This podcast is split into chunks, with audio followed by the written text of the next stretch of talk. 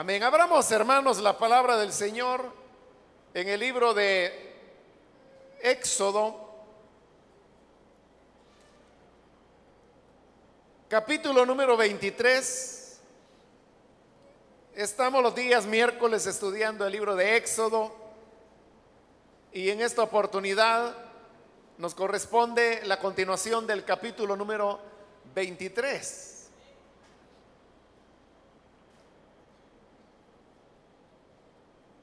Si lo tiene listo, dice la palabra de Dios, Éxodo capítulo 23, versículo 20 en adelante. Date cuenta, Israel, que yo envío mi ángel delante de ti para que te proteja en el camino y te lleve al lugar que te he preparado.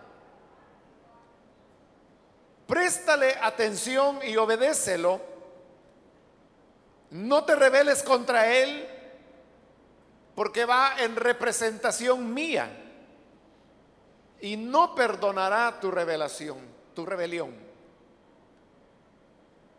Si lo obedeces y cumples con todas mis instrucciones, seré enemigo de tus enemigos y me opondré a quienes se te opongan. Mi ángel te guiará y te introducirá en la tierra de estos pueblos que voy a exterminar. Tierra de amorreos, hititas, fereceos, cananeos, heveos y jebuseos. No te inclines ante los dioses de esos pueblos no le rindas culto, ni imites sus prácticas. Más bien derriba sus ídolos y haz pedazos sus piedras sagradas. Adora al Señor tu Dios y Él bendecirá tu pan y tu agua. Yo apartaré de ustedes toda enfermedad. En tu país ninguna mujer abortará ni será estéril, yo te concederé larga vida. En toda nación donde pongas el pie, haré que tus enemigos te tengan miedo, se turben y huyan de ti. Delante de ti enviaré avispas para que ahuyenten a los heveos, cananeos e hititas sin embargo, no los desalojaré en un solo año, no sea que al quedarse desolada la tierra, aumente el número de animales salvajes y te ataquen. Los desalojaré poco a poco hasta que seas lo bastante fuerte para tomar posesión de la tierra. Extenderé las fronteras de tu país desde el mar rojo hasta el mar Mediterráneo y desde el desierto hasta el río Éufrates. Pondré bajo tu dominio a los que habitan allí y tú los desalojarás. No hagas ningún pacto con ellos ni con sus dioses si los dejas vivir en tu tierra, te pondrán una trampa para que adores a sus dioses y acabarás pecando contra mí. Amén. Hasta ahí dejamos la lectura. Pueden tomar sus asientos, por favor, hermanos.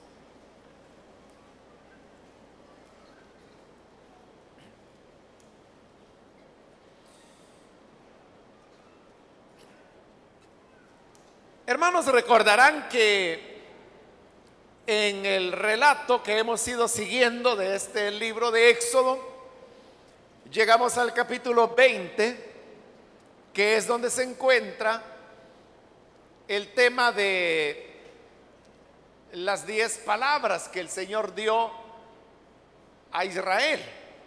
Y luego comenzamos a ver una serie de normas y reglas que habrían de regir Elementos como el respeto a la vida, el respeto a la propiedad, la honradez,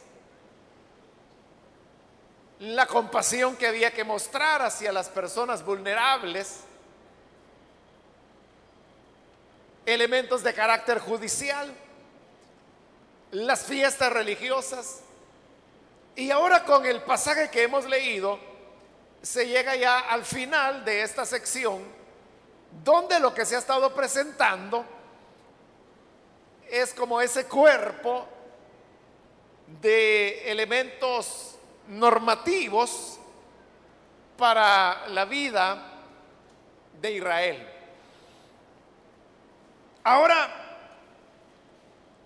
usted puede notar que con la lectura que hemos tenido termina el capítulo 23 y con eso terminamos eh, esa parte que sería la presentación del pacto. Luego del versículo 24 hasta el final del libro, lo que vamos a encontrar es ya el trabajo que se hace de edificar el tabernáculo tal como Dios se lo mostró a Moisés, la colecta que hacen, los materiales que se donan, y luego como comienza a ser confeccionado todas las partes del tabernáculo hasta que éste queda erigido y la gloria del Señor desciende sobre el tabernáculo ya levantado. Y ahí termina el libro del Éxodo. Entonces, estamos acá en una parte importante porque es el cierre a esa parte normativa, o como algunos le llaman, la parte del pacto. Algunos también le llaman el libro del pacto. Pero lo interesante, hermanos, es que cuando uno lee este cierre, usted puede ver que no hay una mención a Moisés, no hay una mención ni siquiera a la ley que acaba de ser dada, sino que más bien son palabras que están dirigidas hacia el futuro.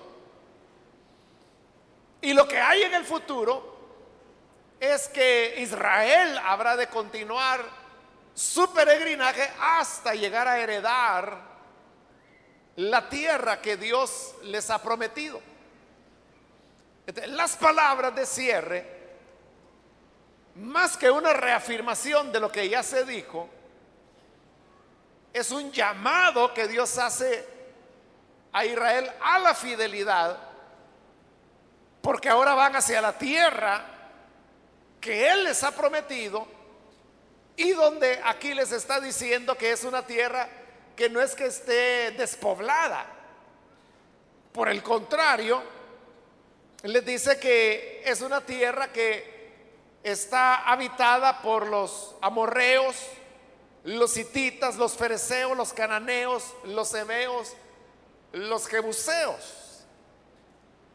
Entre ellos se mencionan naciones muy fuertes como los hititas, que fue el único pueblo capaz de hacerle frente a los egipcios y de ponerse en una posición de tú a tú, hablando militarmente con los egipcios. De hecho, los egipcios ellos no le tenían temor a ningún otro pueblo pero los hititas eran tan guerreros que sí representaban una amenaza para Egipto. Y por eso es que ellos tenían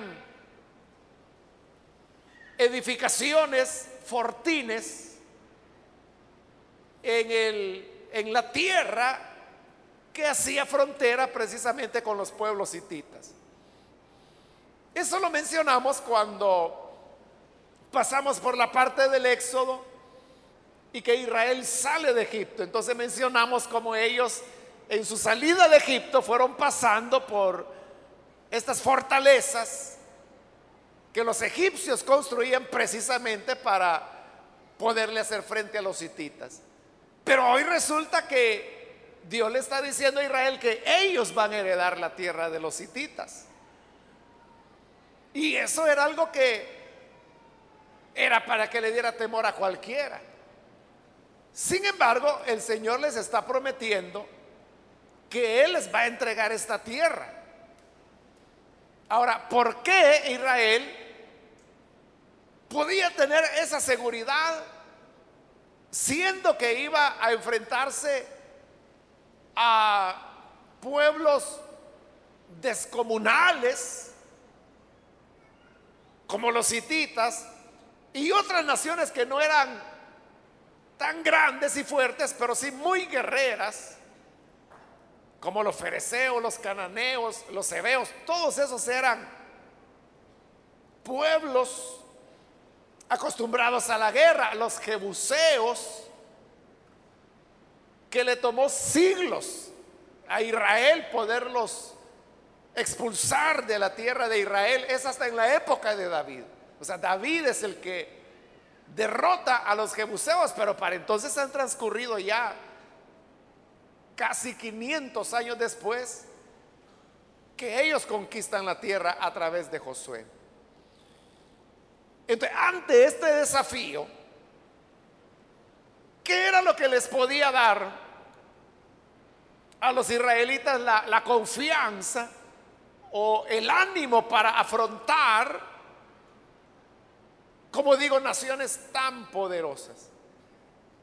La clave está en el versículo 20 cuando el Señor les dice, date cuenta Israel que yo envío mi ángel delante de ti para que te proteja y te lleve al lugar que he preparado.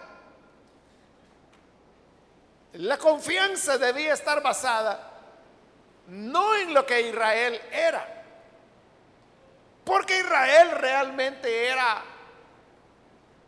viéndolo desde el punto de vista antropológico, era un pueblo muy primitivo. Y usted lo puede notar en las mismas leyes que Dios les ha dado y que van a normar la vida de ellos. No hay mención de rey, no hay mención de una centralización de aspectos administrativos o gubernamentales. Lo que se norma es la vida agrícola, en la vida del campesino. No hay normas para la vida en la ciudad. De hecho, no tenían ciudades. Tampoco tenían un ejército. De todo esto colocaba a Israel en una posición de desventaja frente a las otras naciones que ya tenían una organización social mucho más avanzada. La confianza no podía ser entonces en ellos. La confianza, como les dice el Señor, es que yo voy a enviar mi ángel delante de ti para que te proteja. Israel no tenía un ejército, pero le digo, mi ángel te protegerá y te llevará al lugar que he preparado. Si ellos iban a heredar la tierra prometida, era porque el ángel del Señor iba a ir con ellos. Dice el versículo 21, préstale atención y obedécelo, no te rebeles contra él porque va en representación mía y no perdonará tu rebelión.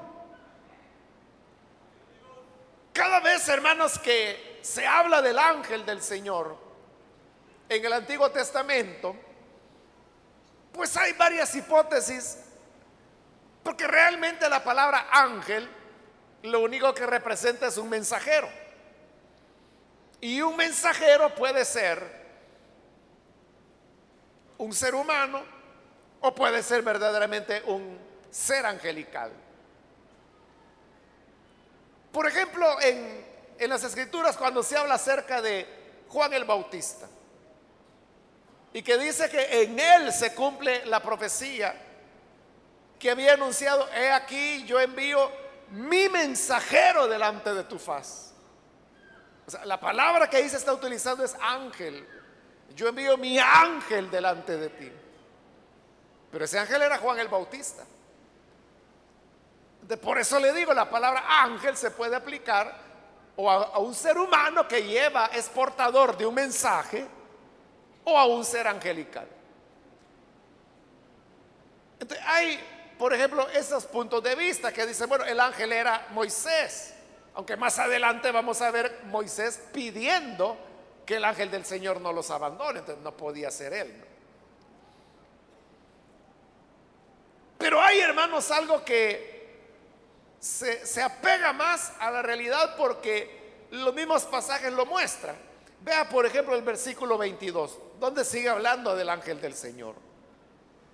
Dice, si lo obedeces y cumples con todas mis instrucciones, seré enemigo de tus enemigos y me opondré a quienes se te opongan. Pero vean lo que está diciendo ahí.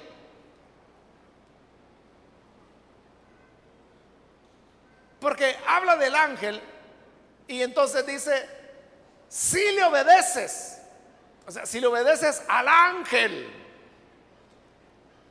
y cumples mis indicaciones. Entonces, mire la, la luz que nos está dando esa frase de Dios ahí. Porque dice, envío a mi ángel si lo obedeces y cumples mis indicaciones. Significa que lo que el ángel iba a hablar era lo que Dios decía. O sea, las indicaciones de Dios iban a llegar a través del ángel. Obedecerle al ángel era obedecerle a Dios. Entonces, ¿quién era este ángel que hablaba a nombre de Dios? Por pasajes como este y por otros que aparecen en las escrituras, sabemos que el ángel del Señor era el Hijo de Dios, el Señor Jesucristo. Obviamente antes de su encarnación, porque su encarnación será cuando es concebido en el vientre de María. Pero antes de eso, en la antigüedad, vemos que el Hijo de Dios no estaba simplemente de espectador en la majestad de los cielos, sino que él tenía una participación muy activa. Y aquí lo vemos. Y cuando Dios dice, yo envío mi ángel delante de ti, ese ángel era el Señor, el Hijo de Dios. Y dice, Él te protegerá. Y Él te hará heredar la tierra que yo te he prometido. Precisamente porque el ángel del Señor iba a ir con ellos. Es que ellos no deberían tener temor, no deberían temer enfrentarse ante los hititas que eran muy fuertes. ¿Y sabe por qué no tenían que temer de los hititas? Porque el ángel del Señor ya había derrotado a los egipcios. Porque el ángel del Señor se menciona tres veces en este libro de Éxodo. La primera vez es en el capítulo 14, que es donde está el relato del paso del Mar Rojo. La segunda vez es aquí en este capítulo 23. Y la tercera vez será ya al final del libro, si no estoy mal, creo que es el capítulo 32. Pero eso significa que el ángel del Señor ya ha sido mencionado antes. Y el ángel del Señor fue el que derrotó a los egipcios. Y si los hititas se ponían de tú a tú con los egipcios, ya el ángel del Señor había demostrado que él tenía el poder de derrotar a los egipcios, por lo tanto podía derrotar también a los hititas. Y así se cumple lo que el Señor está diciendo. Él te hará entrar al lugar que te he preparado. Ahora, eso que Dios le está diciendo a Israel, que el ángel del Señor irá con ellos, pues era lo que garantizaba su seguridad, el éxito de la tarea que ahora están enfrentando, porque era el Señor Jesús el que iba con Israel. Pero idéntico privilegio es el que tenemos nosotros también. Porque el Señor Jesús, que es el ángel del Señor, está ahora con nosotros. Y no solamente está con nosotros acompañándonos, como acompañaba a Israel, sino que las escrituras dicen que Él ahora mora dentro de nosotros. Y Él ha dicho, donde estén dos o tres reunidos, ahí estoy yo en medio de ellos. resucitó de entre los muertos y dijo, todo poder me es dado en el cielo y en la tierra. Y he aquí yo estoy con ustedes todos los días hasta el fin del mundo.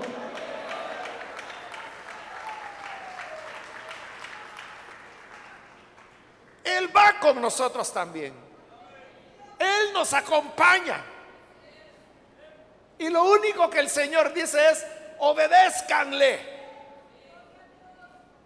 Porque si le obedecen, seré enemigo de tus enemigos. Me opondré a quienes se te opongan. Mi ángel te guiará. Introducirá en la tierra de estos pueblos que voy a exterminar tierra de amorreos, de hititas, de fereceos, de cananeos, de heveos, de jebuseos. Los voy a exterminar a todos porque mi ángel les acompañará. Por eso es que bien dice la escritura, si Dios con nosotros, ¿quién contra nosotros?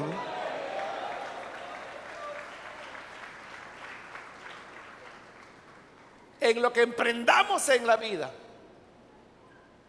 en la dirección que tomemos, hacia donde vayamos, siempre la gracia del Señor nos acompañará para que lo que Dios nos ha prometido se haga realidad. Solo debemos obedecerle a Él. En el 24 les advierte acerca de la idolatría. Ellos iban a llegar a llegar a la tierra prometida, como ya le dije. Pero esa tierra no estaba deshabitada. Ya vimos que habían otros pueblos ahí. Y esos pueblos tenían sus dioses, tenían sus ídolos. Y como Dios les va a decir más adelante, no los voy a expulsar a todos de una vez,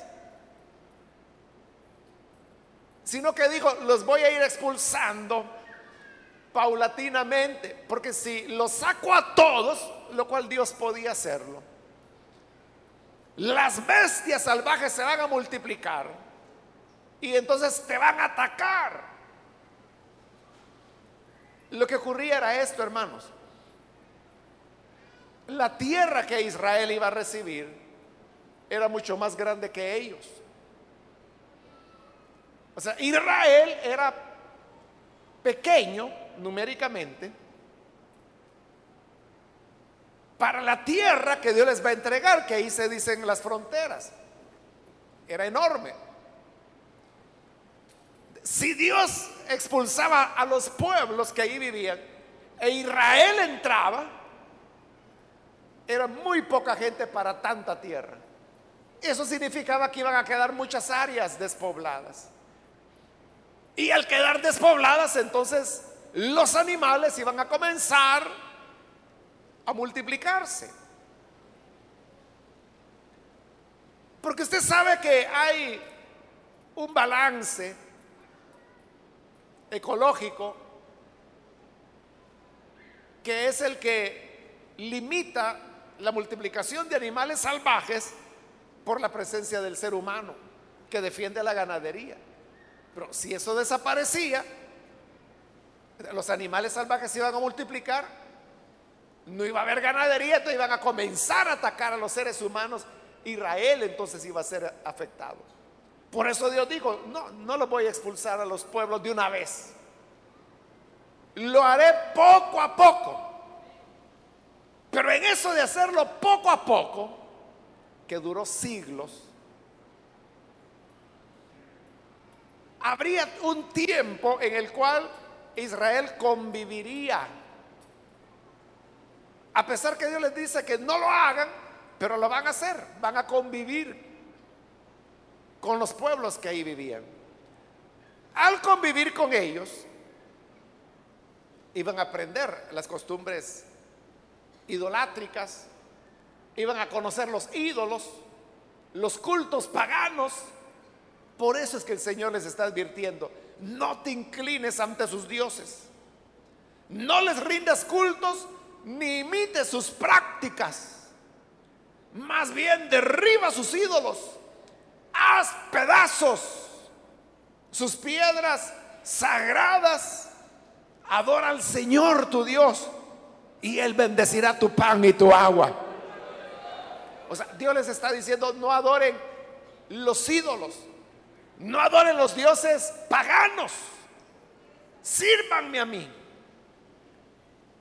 Si me sirven a mí, dice el Señor, Él les prometía cuatro bendiciones. La primera es que les va a dar alimento, por eso dice,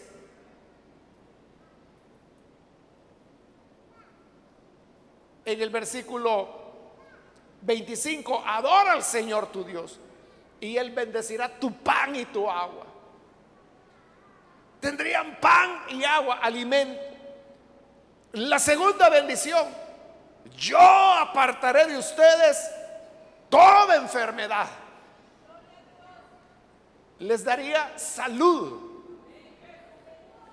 La tercera bendición, versículo 26, en tu país ninguna mujer abortará, ni será estéril. La maternidad en Israel se consideraba bendición de Dios. Por eso es que las mujeres estériles eran vistas como personas a quienes Dios no quería bendecirles. Pero Él les está prometiendo que entre ellos no va a haber ninguna estéril, ninguna mujer que aborte, es decir, es la promesa de la fertilidad. Y es importante que Dios les está prometiendo fertilidad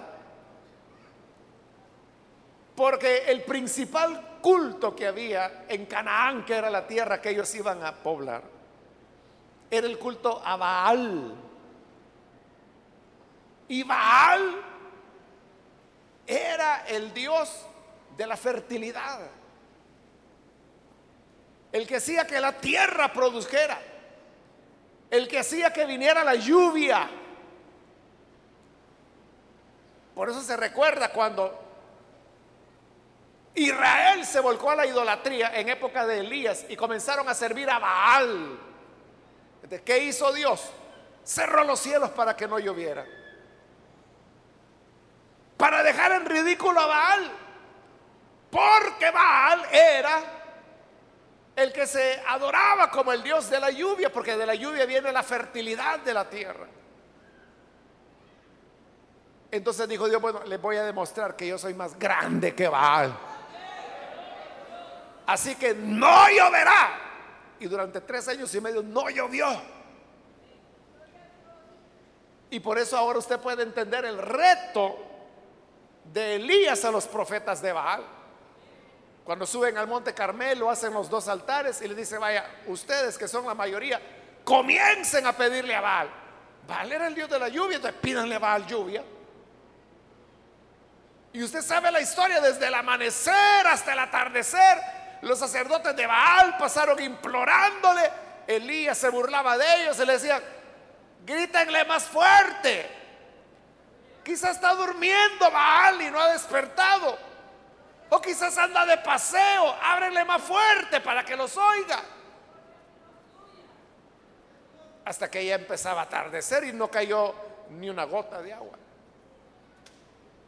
Entonces Elías dijo, bueno, ya tuvieron todo el día, ya fueron la mayoría, hicieron y deshicieron, y Baal no le respondió. Ahora déjenme a mí, yo le voy a pedir a mi Dios. Y usted sabe, la respuesta fue que inmediatamente Dios respondió con fuego del cielo.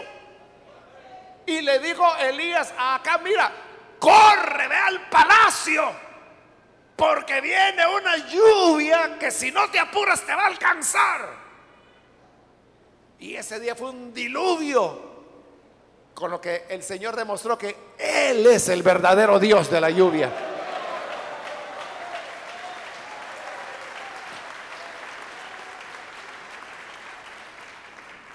Pero Baal era el Dios de la fertilidad, por eso es que también el culto a Baal estaba muy relacionado con, con la sexualidad. O sea, era un culto erótico el que se le ofrecía a Baal. Por eso es que estaban las, las prostitutas sagradas, que como le he explicado en otras ocasiones, no es que eran como la, prostituta de hoy, ¿no? Que, que, lo hace por razones económicas, porque no ha encontrado otras opciones de vida, de trabajo, entonces no le queda más opción para vivir o a veces tienen hijos y para alimentarles. No les queda otra opción más que prostituirse. Pero en Israel no era así, en Canaán más bien. No era así. La prostitución se ejercía porque era la, manera de rendirle culto a Baal, porque él era el Dios de la fertilidad. Y la fecundidad usted sabe que viene por medio de la sexualidad. En lugar de llevarle ofrendas a Baal, lo que hacían las mujeres era que en los lugares de culto a Baal, ahí se sentaban.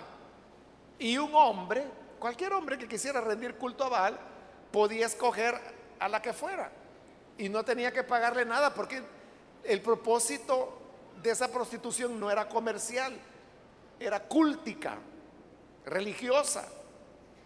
Y por eso ya le he dicho que a veces eran mujeres casadas las que hacían eso, que no tenían ninguna necesidad económica, muchas de esas eran mujeres ricas y que le decían al esposo, mi vida, fíjate que le hice una promesa a Baal, así que se la voy a ir a cumplir, me voy a ir allá. Vaya, le decía, que te vaya bien, hija. Que Baal te bendiga. Y el hombre sabía que su esposa iba a sentarse ahí y que cualquiera que quisiera tener relaciones con ella podía tenerlas, y ese era el culto a Baal. Eso era abominación al Señor. Por eso el Señor les decía, ustedes obedezcanme a mí y no habrá ningún estéril sobre la tierra. No tendrán necesidad de estar participando de ese culto a Baal. Claro, ellos desobedecieron y terminaron haciéndolo también. Pero decíamos, esa es la tercera bendición. Y la cuarta es que dice la parte final del versículo 26, yo te concederé larga vida. El vivir largamente, igual ellos lo consideraban una bendición de Dios. Cuando una persona moría muy joven, se consideraba como un castigo de Dios. Eso fue lo que le pasó a los hijos de Judá, a Onán, a Er, que se casaron con, bueno, en realidad se casa el mayor, ¿no? Pero como era perverso, el Señor lo mató y lo mató joven. Era un castigo. De acuerdo a la ley del Levirato, Onán tiene que casarse con la que había sido esposa de su hermano. Pero como él sabía que si tenía un hijo con ella, la descendencia no iba a ser de él y por lo tanto la herencia tampoco. Por eso es que cada vez que él tenía relaciones con su cuñada, ahora viuda, lo que él hacía era eyacular en la tierra. Y esto le desagradó a Dios, porque mostraba el egoísmo de Onán y lo mató también, y lo mató joven. El morir joven se veía como una desgracia. Por eso es que el Señor les está prometiendo, te concederé larga vida. Entonces vea, pan y agua. Quitaré toda enfermedad. No habrá estéril. Y tendrán larga vida. Cuatro bendiciones. ¿Y qué es lo que Dios pide? Obedézcanme. Nada más. Cuando le obedecemos a Dios, entonces es cuando todas estas bendiciones y más el Señor abre y comienza a derramar sobre cada uno de nosotros. Bueno, usted puede pensar, bueno, este es un pasaje del Antiguo Testamento, es para Israel. Si usted quiere verlo así, está bien. Pero usted puede verlo, esto es palabra de Dios. Esto lo escribió mi papá Dios y yo soy su hijo, por lo tanto, esta palabra es para mí. Su ángel sigue vivo y su ángel es el Señor. Y Él está con nosotros todos los días hasta el fin del mundo. Usted puede decir, bueno, yo voy a obedecer al Señor.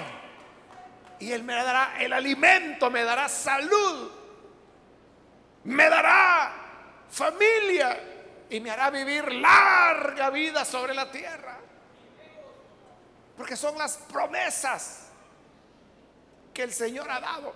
Y dice, yo te voy a ayudar a sacar estos pueblos. Dice el versículo 28, delante de ti enviaré avispas para que ahuyente a los, hebreos, a los a los cananeos, a los hititas. Y luego les explica que los va a ir desalojando poco a poco. Y en el 31 les dice las fronteras de la tierra. Extenderé las fronteras de tu país desde el mar rojo hasta el Mediterráneo y desde el, desierto hasta el río Éufrates. Es una extensión de tierra enorme que, oiga, Israel nunca la poseyó. Nunca tuvieron esas fronteras. La época cuando más lograron fue durante los reinados de David y de Salomón. David que lo conquistó con su espada y Salomón que lo logró a través de alianzas políticas con los reyes vecinos. Por eso es que Salomón tuvo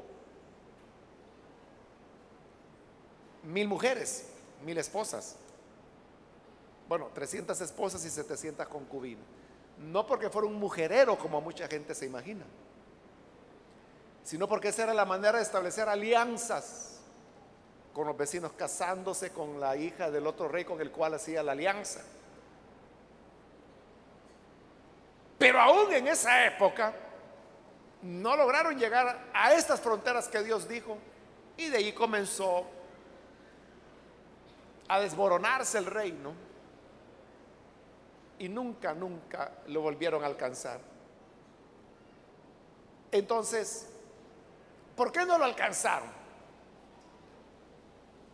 Porque no obedecieron a Dios en el sentido de no compartir con los paganos que vivían en medio de ellos. Por eso es que cierra el versículo 33 diciendo, si los dejas vivir en tu tierra, a, los pueblos de Canaán, si los dejas vivir en medio de ti, te pondrán una trampa para que adores a sus dioses y acabarás pecando contra mí. Si uno nunca rompe, hermano, la relación con el pecado, con lo mundano, no necesito ser profeta para decirle ya lo que le va a pasar. Terminará pecando contra Dios. No debemos congeniar, compartir nuestros corazones, sino solamente con el Señor. Y debemos expulsar de nuestra vida toda relación, toda conexión con el pecado, con el mundo, con sus valores, con toda la forma que el mundo tiene de hacer el egoísmo, la envidia, la agresividad, el trato injusto. Que Dios nos libre de todo eso. Para que así nunca usted tenga falta de pan sobre la mesa, que no haya enfermedad sobre usted, que usted y sus hijos sean bendecidos y que pueda tener larga vida sobre la tierra. Porque el Señor ha enviado su ángel, que ahora ya se encarnó, es el Hijo de Dios, lo ha enviado y está con cada uno de nosotros. Que Él nos ayude, hermanos, para que siempre vivamos al lado de Jesús. Que cada paso que damos es porque Jesús va a nuestro lado. Y que no agarremos viajes solos. Y que cuando ya vamos por allá, comenzamos a decir, bueno, ¿y a dónde está Dios? ¿Y por qué Dios permitió esto? No, Dios está donde siempre ha estado. Tú es el que te fuiste por allá. Fuiste a hacer y a deshacer y cuando ya armaste y desarmaste, está reclamando por qué Dios permitió esto. Si Dios no tiene nada que ver con tu rebelión, cosa tuya, tú fuiste el que desarmaste. Pero si el ángel del Señor, que está con nosotros, nosotros vamos paso a paso con Él, paso a paso. El Señor dijo, Él te protegerá y Él te dará las promesas que yo te doy ahora. Solo obedécele. Obedécele, eso es todo. Amén, vamos a orar, vamos a cerrar nuestros ojos. Y teniendo nuestros ojos cerrados, yo quiero hacer una invitación para las personas, amigos o amigas que todavía no han recibido al Señor Jesús como su Salvador. Pero si este es su caso, yo quiero invitarle para que usted no deje pasar esta oportunidad y pueda creer y recibir al Hijo de Dios.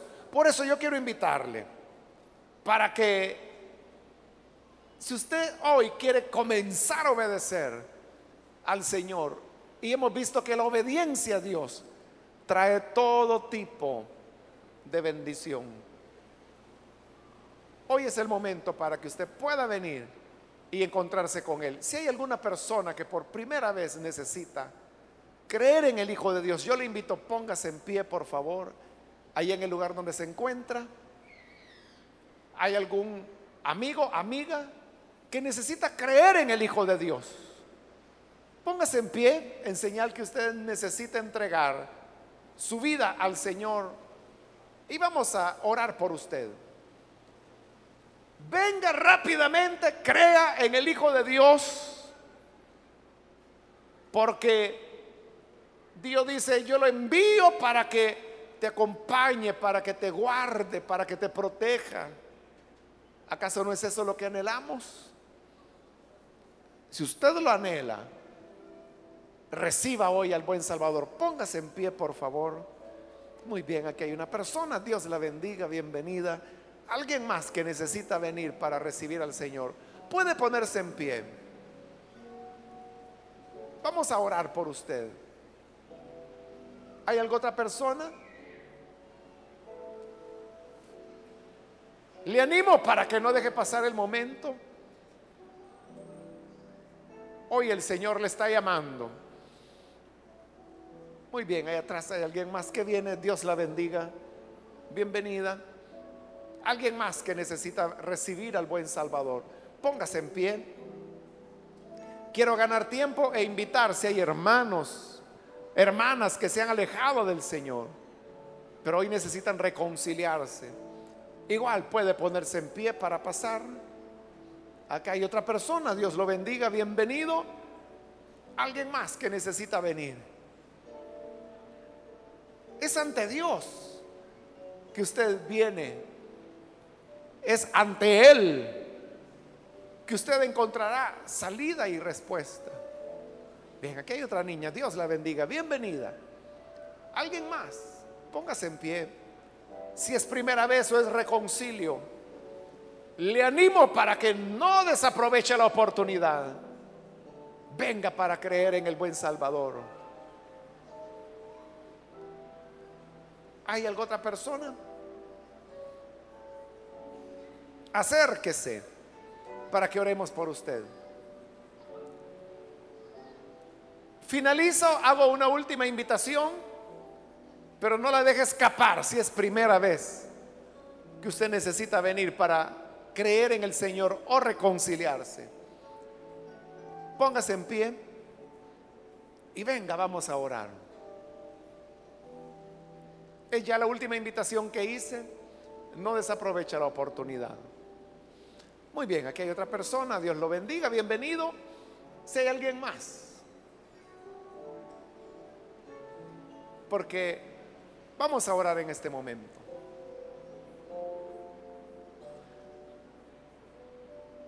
Invito si hay otra persona. A usted que nos ve por televisión, también le invito para que se una juntamente con estas personas que están acá, reciba al Señor Jesús, el cual le protegerá y le dará todas las bendiciones que Dios ha prometido. Oremos. Padre, gracias por cada persona que está aquí al frente.